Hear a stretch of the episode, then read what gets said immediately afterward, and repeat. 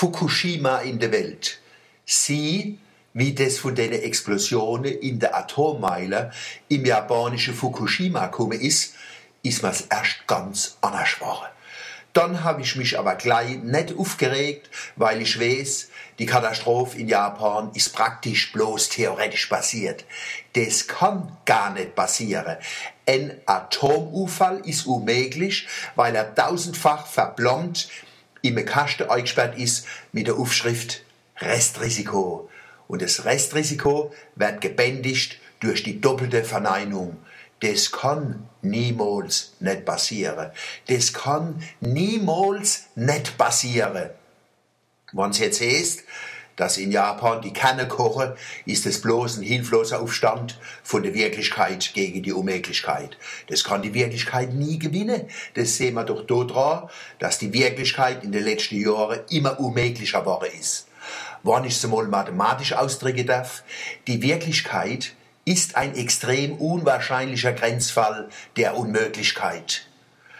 Manche regen sich auf über das Wort Super-GAU und sagen, GAU heißt doch schon größter anzunehmender Unfall.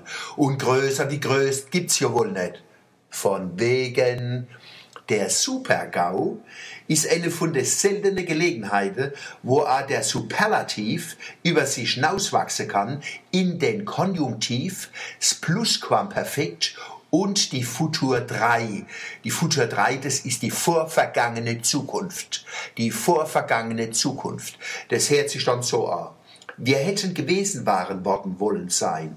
Oder wir werden gesagt haben wollen müssen. Wir werden getan haben wollen müssen. Das sind typische Sätze aus dem Plusquam Futur.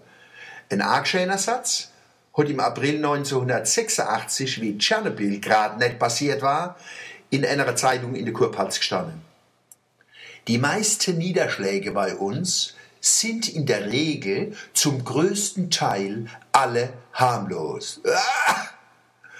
Das heißt, die Radioaktivität geht vor allem auf die Schilddrüse. Das ist Quatsch.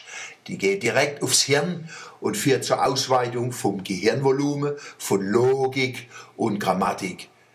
Das ist ja Voraussetzung dafür, dass Regierungen und Atomkonzerne noch im Gau Vorsorgemaßnahmen ergreifen können. Wissen Sie, was eins von unseren größten Umweltproblemen ist? Unser kurzes Gedächtnis. Die Akzeptanz von Kernenergie ist nach Tschernobyl schnell wieder aufgebaut worden. Obwohl man wisse, wie viele Tausende von Toten es gegeben hat und wie viele Menschen haben oder hätte evakuiert werden müssen. Es ist wie beim Superbenzin E10.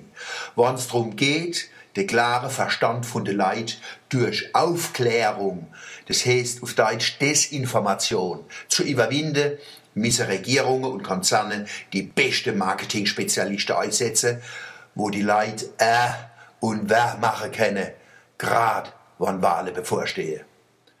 Aber 25 Jahre sind halt auch eine lange Zeit fürs Gedächtnis von Menschen. Da hat's die Radioaktivität leichter. Die vergisst nie. Sie ist wie Gott. Vor ihr sind tausend Jahre wie ein Tag.